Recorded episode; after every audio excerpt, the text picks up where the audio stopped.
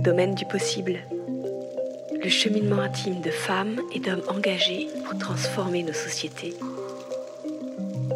Qui nourrit réellement l'humanité Avec Vandana Shiva. Petite, Vandana était terrorisée à l'idée de s'exprimer en public. Au cours de ses études, elle a ensuite acquis connaissance et pensée critique jusqu'à décrocher un doctorat en philosophie des sciences.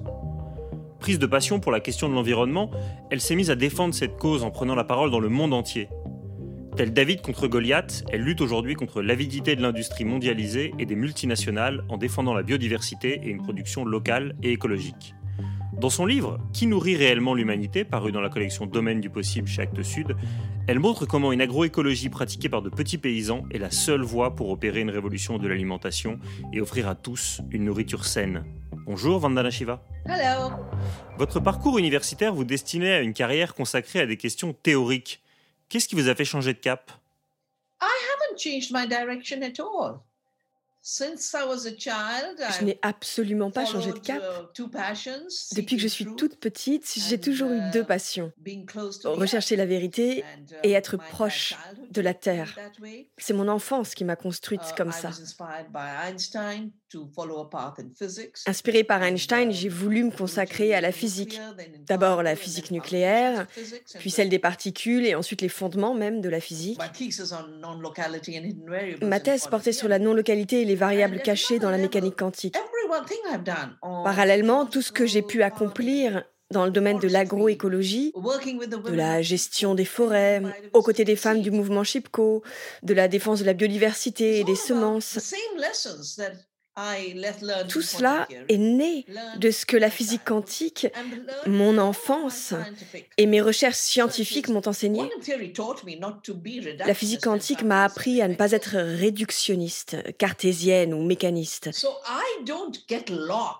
Je ne suis donc pas enfermée dans ce que la science peut avoir d'artificiel, d'étriqué ou de réductionniste, en bref de tout ce qui vous arrache à la nature.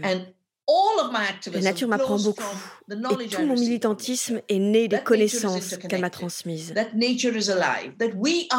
C'est une nature. interconnectée, vivante, et nous en sommes partis. Ces géants, ils se considèrent comme le centre de l'univers, mais ce ne sont que des grains de sable avec un ego démesuré. Et c'est parce qu'ils ont l'illusion d'être les maîtres de l'univers qu'ils nous mènent à la destruction. Moi, je puise toute mon énergie du fait d'être une partie de l'univers. Mais je sais que j'en suis qu'une toute petite partie et que j'y joue le rôle qui est le mien, si petit soit-il. Vous êtes devenue une militante à part entière en vous impliquant dans le mouvement Narmada Bachado Andolan, qui s'opposait aux gigantesques barrages qui détruisent la biodiversité et l'environnement.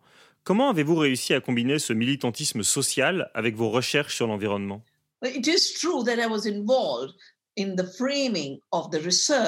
Effectivement, tout en faisant partie du monde de la recherche, je me suis impliquée dans le combat contre les barrages sur la Narmada. Et à cette époque, j'étais une des seules chercheuses en écologie dans le pays. Mais j'ai commencé à être une militante écologiste dans les années 70, aux côtés du mouvement Chipko des femmes des villages de ma région qui disaient Vous coupez les arbres, vous pensez que ce sont des réserves de bois, mais c'est de nos arbres que naissent notre terre, notre eau et notre air. Et aujourd'hui, avec le changement climatique, tout le monde parle de l'importance écologique, de la gestion des bassins d'eau, de la préservation de la forêt. Tout ce que j'ai appris auprès des femmes de Chipko est à la base des idées les plus récentes en matière d'écologie. Mais ce sont bien les années 70 qui m'ont appris le militantisme écologique. Et je dirais que le mouvement Chipko a été mon université de la biodiversité et de l'écologie. Parce que ce sont toutes ces femmes qui n'ont jamais été à l'école, qui m'ont transmis les connaissances les plus complètes et les plus déterminantes dans ce domaine. C'est une grande leçon d'humilité, parce que j'ai beau avoir fait une thèse au Canada, ce sont les femmes de mes montagnes, dans l'Himalaya, qui m'ont enseigné tout ce que je sais. Dites-nous un petit peu plus sur ce que vous avez appris grâce à votre projet Navdanaya. Vous êtes parti euh, à la recherche des semences qui sont menacées par l'industrie chimique. Qu'avez-vous appris durant toutes ces années? Je faisais partie du mouvement de protection de la forêt pour empêcher la construction des um, barrages. Et en 1984, il y a eu la catastrophe de Bhopal, l'explosion de cette usine de pesticides qui a fait plusieurs milliers de morts. Et la même année, les agriculteurs du Pendjab se sont soulevés contre ce qu'on appelle la révolution verte. Moi, je venais d'obtenir mon master en physique de particules à l'université du Pendjab et j'ai compris que les choses étaient en train de changer. J'avais vécu toute ma vie dans un Pendjab pacifique et prospère. Et voilà qu'il était secoué par la violence, avec des affrontements qui ont fait plus de 30 000 morts. C'est ce qui m'a amené à écrire une étude sur les sources de ces terribles changements. Cette étude est devenue un livre pour l'Université des Nations Unies qui s'appelait La violence de la Révolution verte parce que j'avais compris que cette Révolution verte n'était pas du tout verte. Tous ces produits chimiques avaient été créés pendant la guerre par l'Allemagne d'Hitler. On s'en était servi dans les camps de concentration. Et ces armes chimiques étaient devenues des produits agrochimiques. Alors à ce moment-là, été invitée à une réunion à Genève et à Bogève pour mon livre sur la Révolution verte. Oh, il y avait toujours ce même cartel du poison qui disait Oh, mais on ne se fait pas assez d'argent, nous allons devenir les propriétaires des semences. Et en faisant de l'ingénierie génétique, des modifications génétiques, nous pourrons dire que nous avons inventé des semences et nous obligerons le monde entier à utiliser nos brevets. C'est ce jour-là que j'ai décidé de sauver les semences. Et le nom de Navdayana, les neuf graines, vient de ce mouvement de protection des semences, né en 1987. Et aujourd'hui, dans toute l'Inde, il y a des fêtes pour la plantation des semences, pour la germination, pour la récolte du blé au Pendjab. Et ces paysans du Pendjab qui m'ont appris tellement de choses en 1984 défilent à nouveau dans les rues. Vous savez, les agriculteurs français et les agriculteurs indiens font preuve de la même résilience parce qu'ils aiment la terre, ils aiment être des agriculteurs et ils sont fiers de nourrir les autres. Pour sauver les semences, j'ai créé des banques de semences communautaires parce que je ne pouvais pas supporter l'idée que Monsanto se pose en inventeur des semences. Nous nous sommes battus contre les OGM. Et au bout du compte, l'Inde a pris la décision de ne plus importer d'OGM. Et là, l'OMC et le gouvernement américain nous ont menacés, comme ils le font à chaque fois. La révolution verte nous a été imposée. Uh, Et maintenant, on essaie de nous imposer les OGM. Et surtout, si j'ai écrit le fruit de mes réflexions sur ces trois décennies consacrées à reprendre possession des semences, c'est parce que celles de nos agriculteurs se sont fait confisquer par la Banque mondiale et la CGI. Et aujourd'hui, elles se font accaparer par Bill Gates.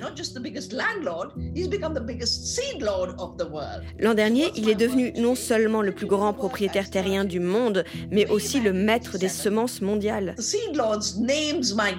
Alors en quoi consiste mon travail aujourd'hui? À poursuivre le travail que j'ai commencé en 1987. Parce que les maîtres des semences peuvent bien changer de nom, car de nouveaux monopoles se créent autour des brevets et d'OGM issus de la connaissance génétique. Mais ce jeu de destruction reste le même. Alors je continue de sauver les semences. Je travaille avec les populations et nous célébrons la vie. Et notre travail montre que 1. Utiliser les semences originelles nous permet de cultiver de la nourriture saine. Deux, il y aura beaucoup à faire cette année pour prouver la valeur nutritive des semences des agriculteurs et le vide nutritionnel des semences toxiques que les multinationales nous ont imposées. Quand vous vous êtes lancé dans votre combat, dans votre croisade contre les maîtres des semences, est-ce que vous avez eu peur? On sait depuis quelque temps en France qu'un certain nombre de journalistes doivent vivre sous protection policière parce qu'ils se sont attaqués à des grandes firmes agricoles. Et quand elles ne sont pas contentes, celles-ci ont l'habitude de riposter et même de menacer physiquement euh, les militants. Est-ce que vous, vous avez eu peur? Car vous n'en parlez jamais dans vos discours et c'est même euh, très impressionnant. Non, enfin, uh, je ne veux pas dire que je ne reçois pas de menaces, mais j'ai appris de mes parents et de la vie à ne pas laisser celle des puissants destructeurs envahir mon âme et mon esprit. Mais je vais vous donner deux exemples. En 1998-99, j'ai porté plainte contre Monsanto parce qu'ils étaient entrés illégalement sur le marché indien. Ils n'avaient pas obtenu d'approbation. Et j'ai reçu des menaces. Des menaces où on me disait que si je ne retirais pas ma plainte, je n'étais pas sûre de rester vivante. Alors, j'ai fait plein de copies de mes dossiers et j'ai appelé mes amis et je leur ai dit, prenez ces dossiers et portez plainte pour moi si jamais il m'arrive quelque chose d'ici demain matin, parce que c'est demain que je dois déposer plainte.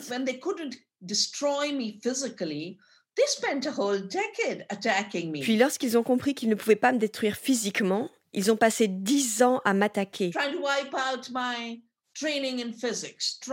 à dénigrer ma formation en sciences physiques, uh, à me traiter uh, d'imposteur. Ils ont changé ma page Wikipédia.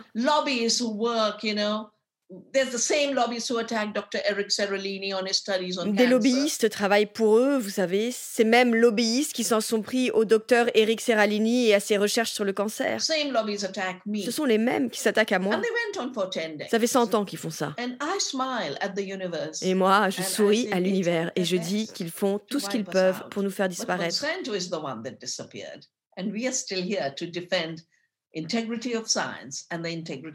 Mais c'est Monsanto qui a disparu. Et nous, nous sommes toujours là pour défendre l'intégrité de la science et l'intégrité de la vie. Mais les représentants des OGM et de Big Pharma affirment que leur agriculture est la seule qui puisse assurer trois repas par jour à 8 milliards de personnes. Et dans votre livre, vous expliquez que l'agroécologie est le seul moyen de nourrir correctement la Terre et l'humanité. Alors, pouvez-vous nous expliquer comment cultiver une alimentation saine qui puisse nourrir tous les habitants de la planète?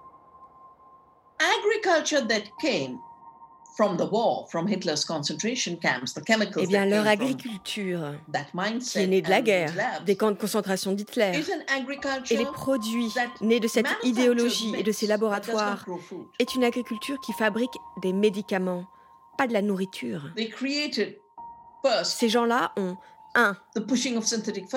Fait en sorte que l'on utilise de plus en plus d'engrais chimiques qui affaiblissent la paroi cellulaire et la productivité de nos semences indigènes. Et ils ont aussi créé des plantes naines. Comment peut-on produire plus de nourriture avec des plantes plus petites? 2. Pour que leurs produits chimiques pénètrent dans ces plantes, ils ont supprimé tout le reste, tout le compagnonnage végétal. Ils ont forcé les paysans à faire de la monoculture. Et maintenant, partout, c'est le règne de la monoculture du riz et du blé. Et si aujourd'hui les agriculteurs indiens sont dans la rue, c'est bien la preuve que ça ne fonctionne pas. Sinon, les agriculteurs qui ont subi la révolution verte ne manifesteraient pas. Et plus de 300 d'entre eux sont morts pendant ces manifestations. Alors avec la monoculture, on mesure seulement ce que l'on récolte de la terre. Mais pas dans quel état on la laisse. On ne mesure pas ce qui a vraiment poussé, ni quelle quantité de nourriture on a cultivé, ni sa qualité. Ce que j'ai découvert, c'est qu'avec les années, le sol a été désertifié. En fait, si on mesure la récolte, le sol produit moins. Si vous évaluez la récolte par rapport à ce qui a survécu, vous avez moins produit. Bien sûr, si vous mesurez en termes de marchandises, vous aurez évidemment plus de marchandises.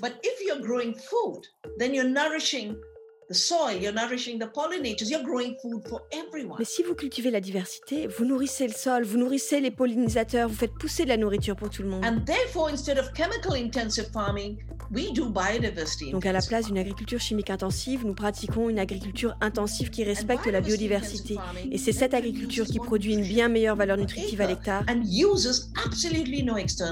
sans avoir besoin d'intrants additionnels. Nos études montrent que les agriculteurs qui reprennent possession de leurs semences, qui pratiquent une agriculture écologique, biologique et respectueuse de la biodiversité, ceux qui donnent l'exemple et résistent sur le marché gagnent dix fois plus d'argent que ceux qui sont esclaves des filières mondialisées, parce que celles-ci leur vendent des intrants très chers, qui les obligent à s'endetter, ce qui provoque la destruction des petites exploitations partout, en France, aux États-Unis et en Inde. Et c'est pour ça que nos petits agriculteurs manifestent. On ne veut pas que vous nous éradiquiez. Vous pensez que nous sommes une espèce en voie d'extinction? Vous n'allez pas nous détruire. C'est nous qui allons façonner le futur de l'alimentation et de l'agriculture en Inde. Mais le plus important, c'est qu'ils produisent des denrées qui n'ont aucune valeur nutritive et qui de toute façon ne servent pas à l'alimentation. Vous savez pourquoi un milliard de personnes souffrent de la faim? Parce que l'essentiel du maïs, du soja et du colza servent à la fabrication de biocarburants et qu'une grande partie sert à nourrir les animaux. Si un milliard de personnes ont faim, c'est parce qu'on ne cultive pas la terre pour nourrir les hommes. Un milliard de personnes ont faim et deux milliards sont malades parce qu'on cultive une nourriture qui est mauvaise pour la santé, une nourriture toxique. La pertinence des travaux d'Eric Serralini sur le cancer a été reconnue par les tribunaux américains. Les plaintes de plusieurs milliers de victimes du Roundup confirment ce qu'avait écrit le docteur Serralini et les grands groupes l'ont harcelé. Nous avons eu l'agriculture industrielle, la révolution verte, les OGM et maintenant ce sont l'agriculture numérique, la surveillance, les drones, une agriculture sans agriculteurs, de la nourriture sans ferme, de la nourriture de laboratoire, la course au brevet, l'impossible burger de Bill Gates.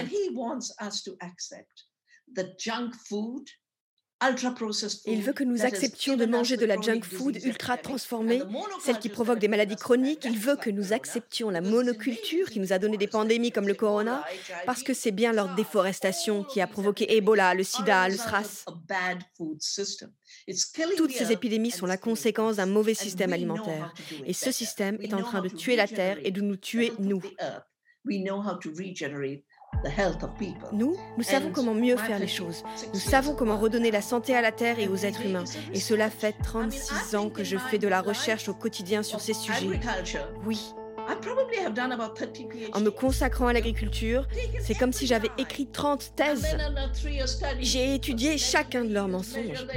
Pendant trois ans, j'ai évalué les récoltes, calculé leurs revenus, mesuré la valeur nutritive et oui, tout ce qu'ils disent ne sont que des mensonges. On parle de post-vérité. Eh bien, l'agriculture industrielle est une agriculture de la post-vérité. Alors c'est à nous de défendre la vérité, les véritables fermiers, défendre l'économie de proximité, défendre la nourriture saine, défendre la science vertueuse parce que l'autre camp véhicule une fausse science, une fausse propagande. Supplanter les agriculteurs, faire de la fausse nourriture, ce n'est pas l'avenir. Parce que la nourriture est ce qui nous relie les uns aux autres. C'est le vecteur de la vie. La nourriture, l'alimentation, c'est l'énergie de vie. Et perturber ce cycle vertueux de la vie, c'est faire du mal à la Terre et aux êtres humains. Et tous ces gens réussissent à s'en tirer sans avoir à payer le prix de la pollution qu'ils ont provoquée. J'aime beaucoup votre analogie entre les fake news et la fausse agriculture. Mais lorsque vous voyez des millions de paysans, d'agriculteurs qui s'opposent à la réforme agricole de Modi en Inde, est-ce que vous avez le sentiment qu'on vit un tournant à cause du Covid et que vous avez gagné la bataille culturelle et réuni une majorité de personnes autour de votre engagement en faveur des petites exploitations agricoles? Avez-vous le sentiment que c'est le moment ou jamais? Non, je ne pense pas qu'il y ait un moment plus important qu'un autre. Je considère que lorsqu'il est question de la vie, chaque moment est crucial. Mais je voudrais vous dire deux choses. D'abord, c'est en 91 que ces réformes ont commencé. Alors, parler de nouvelles réformes, c'est refaire l'histoire. Vous voyez, c'est ça la post-vérité. En 1991, la Banque mondiale, auprès de laquelle nous étions endettés à cause de la révolution verte qu'on nous avait imposée en 66, la Banque mondiale nous a obligés à utiliser les produits chimiques. Puis nous nous sommes retrouvés endettés. Ensuite, ils nous ont dit, ah, maintenant, vous devez adapter votre agriculture et la réformer. Um, Ils ont voulu nous supprimer le contrôle des prix, le contrôle des stocks, nous priver du droit à la nourriture, du droit des coopératives, uh, du droit à la terre. Et à partir de 1991, j'ai commencé à parcourir l'Inde. C'était le moment où le traité de l'OMC a fuité. Et je suis allée en France pour travailler avec les paysans sur le GATT, sur le syndicalisme agricole. Donc c'est en 91 que le mouvement de protestation a vraiment commencé. J'ai manifesté et marché aux côtés des paysans du monde entier. C'est à la suite de tout ça qu'est né Via Campesina. J'ai appelé les paysans de Corée, d'Afrique et d'Amérique latine à un rassemblement de 500 000 agriculteurs pour dire nous ne voulons pas d'une agriculture régie par les multinationales. C'est ces 500 000 agriculteurs, c'est le dernier vivier de liberté à partir duquel la terre et les gens peuvent créer ensemble. Et c'est pourquoi les multinationales veulent éradiquer les petits agriculteurs, parce qu'ils ne tirent aucun profit um, d'eux. Et mes recherches ont démontré que les petits paysans sont plus productifs. La FAO a montré que 80% de ce que nous mangeons provient de petites exploitations. C'est ce que disent les études scientifiques et pourtant, ils continuent sans nous alors même que ce sont eux les responsables de la faim, des famines et des maladies. Vous savez, j'ai travaillé avec des gens comme euh, Mahendra Singh Tiket, l'extraordinaire chef des paysans pendant les années 1990. Aujourd'hui, c'est son fils qui est le principal leader du mouvement. Alors j'ai vraiment le sentiment que le travail que nous avons accompli ces trois dernières décennies a rendu leur confiance aux paysans. Nous avons raison. Notre voix compte. Le futur appartient aux petits exploitants. Bien sûr, nos adversaires continueront à recourir à la violence pour tenter de les faire disparaître. Et tout le monde redoute la sixième extinction. Les petits agriculteurs font partie des espèces menacées, mais la planète et les hommes ont besoin d'eux pour manger de la bonne nourriture, de la vraie nourriture. Et j'ajouterais que sans les paysans, il n'y a plus de culture. C'est le règne de la monoculture uniforme des villes où tout le monde mange la même pourriture. Mais en France, c'est bien le fait que chaque village ait son propre fromage qui fait la culture de ce pays. C'est les différentes variétés de basmati de ma vallée, le merveilleux blé charbati du Madhya Pradesh, c'est tout ça qui fait une culture. Alors nous devons protéger les petits agriculteurs parce qu'ils sont l'avenir, les protecteurs de la planète et de la santé des êtres humains. Au cours de vos 30 ans de carrière, vous avez remporté des victoires face à des géants très puissants, comme Monsanto ou Coca. Or, la plupart des gens détestent Monsanto ou Coca-Cola parce qu'ils détestent les produits chimiques et le capitalisme. Mais vous vous êtes mis à combattre la fondation Bill et Melinda Gates, qui est adoubée par une majorité de politiciens et que tout le monde aime parce que c'est de la philanthropie. Ce sont des donateurs. Et d'un point de vue du combat culturel, vous avez commencé avec un gros handicap. Comment est-ce que vous allez surmonter ce handicap pour finir par l'emporter? Je ne pense pas que ce soit un handicap, vous savez. Je suis dans la vie. Je suis née en Inde. Et dès que je vois un acte de violence, j'y réponds par la non-violence, par la solidarité. avec la vie sur Terre et les gens de ma communauté. Alors bien sûr, Monsanto était le géant des semences. Coca-Cola volait 1,5 million de litres d'eau par jour. Et des femmes ordinaires m'ont invité à les rejoindre et je leur ai dit, je resterai à vos côtés jusqu'à ce que nous ayons réussi à faire fermer cette usine et l'usine du village de Plashimada dans le Kerala a fermé.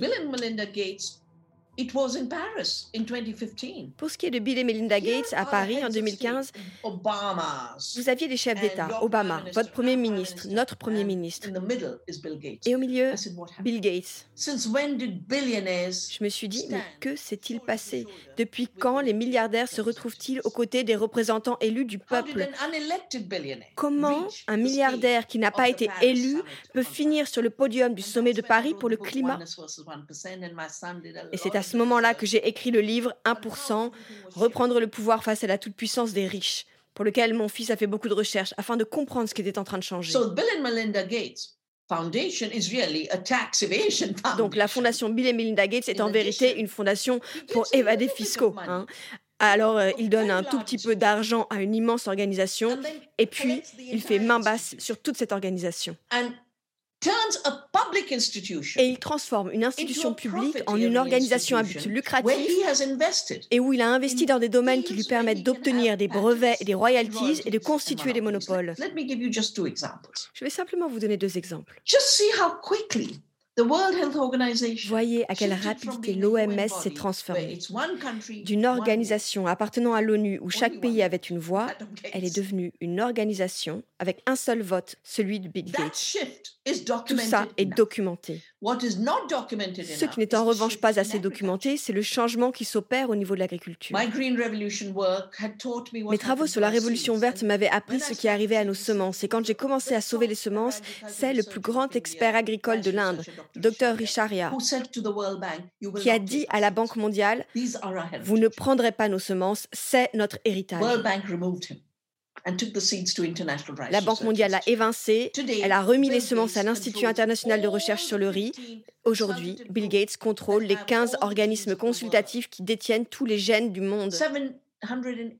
780 000 semences agricoles y sont conservées. et Bill Gates s'en est emparé. Alors que fait-il maintenant? Il en tire profit de trois façons. Primo, il possède les semences et vous n'avez besoin que d'un petit échantillon de semences pour élaborer une cartographie génétique et déposer un brevet. C'est pour ça qu'il se bat contre les traités de l'ONU qui l'empêchent de le faire aujourd'hui. Il essaye de les détricoter et il est parvenu à créer une véritable coalition pour ça. Il est très malin. Il crée un club de cinq gangsters et il démantèle le système olusien. Il prend trois mafias et il démantèle le gouvernement. En temps normal, si nous avions les mots justes, on le qualifierait simplement de mafieux. Oh Mais aujourd'hui, on l'appelle, oh mon Dieu, un philanthrope. Second, à partir du riz qu'il a volé, il ne dit pas Oh, vous allez faire la révolution verte. Non, il dit Vous allez manger du riz doré, vous allez manger des burgers impossibles. Et ensuite, il nous dira D'abord, nous allons modifier les comportements. Les Français doivent oublier qu'ils aiment le vin et le fromage. Ils doivent aimer les burgers avec de la fausse viande. Les Indiens doivent oublier qu'ils sont végétariens. Nous devons manger des burgers faits à partir de plantes qui ressemblent à de la viande. Et eh oui, il dit, commençons par changer les comportements et si on n'y arrive pas, nous changerons les règles. Ça fait aujourd'hui 30 ans que j'assiste à ça? Maintenant, les fermiers qui conservent des semences sont dans l'illégalité. Les OGM industriels sont dérégulés. La nourriture locale est illégale. La nourriture artisanale est illégale. Et le Pepsi et la junk food sont dérégulés. Gates porte ce système de dérégulation aussi loin que possible. Et en Europe, vous êtes confronté à une tentative de déréguler les nouveaux OGM et c'est Gates qui finance les lobbyistes de Bruxelles. Alors, ce que je pense, c'est que Monsanto semblait irréprochable avec ses jolies publicités jusqu'à ce qu'on commence à manifester contre eux. Et j'ai le sentiment que d'ici cinq ans, Gates perdra son visage d'ange et sera vu comme un homme de monopole, cupide et véritable destructeur de la démocratie, de la science et de la vie sur Terre. Et ce réveil est absolument indispensable parce que son modèle de dystopie est très dangereux pour la planète. Enfin, je veux parler de son agriculture numérique.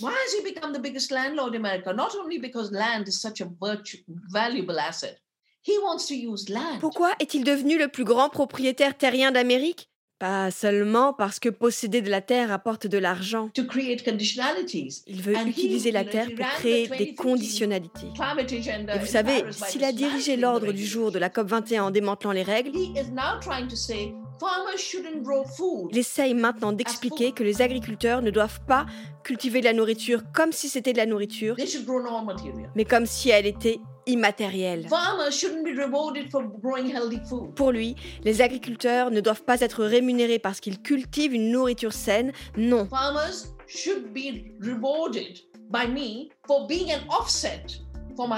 Il veut les récompenser parce qu'ils servent de compensation à toute la pollution qu'ils provoquent. Alors il travaille sur la neutralité carbone ce qui est une absurdité. Et moi qui ai connu tous les mensonges de la révolution verte, tous les mensonges de la révolution des OGM, j'ai dit oh, je croyais que tout ça avait été réglé et il ne fait que s'enfoncer dans des déclarations de plus en plus absurdes. Les vaches pètent trop et produisent du méthane. Non, Monsieur Gates, ce sont les fermes industrielles qui produisent du méthane. Les vaches qui sont élevées en liberté ont un estomac adapté à l'herbe qu'elles mangent. Alors, nous vivons une époque très intéressante, un débat stimulant, mais par-dessus tout, le réveil de notre esprit démocratique. Espérons que des milliards de personnes euh, vous entendent, Vandana. Vous faites partie des rares leaders d'opinion qu'on peut qualifier d'écoféministes. Pourriez-vous, en, guise de conclusion, nous expliquer comment l'écoféminisme pourrait rendre le monde meilleur? J'ai tenté de comprendre pourquoi c'étaient les femmes de même montagne qui s'étaient dressées contre la déforestation et avaient créé le mouvement Chipko. Pourquoi c'était encore des femmes qui avaient manifesté contre les barrages et ces femmes de Bhopal contre les pesticides toxiques je me suis demandé pourquoi ce sont les femmes qui soulèvent. Alors j'ai compris que les Bacon, les Adam Smith ont créé un système où la nature est dissociée du vivant et les femmes sont le deuxième sexe. Et à cette époque, en Europe, les femmes étaient brûlées pour sorcellerie. Et bien sûr, la seule économie qui existe est celle destinée à faire du profit. Mais moi, je vous dis, tout cela est complètement faux. La nature est vivante, les femmes sont vivantes, les femmes créent, les femmes tiennent le monde. Parce que le seul travail qui compte vraiment, c'est celui de prendre soin, qui n'est pas considéré comme un travail. Alors on dit que les femmes ne travaillent pas. Nous avons donc besoin d'une nouvelle économie qui prenne soin.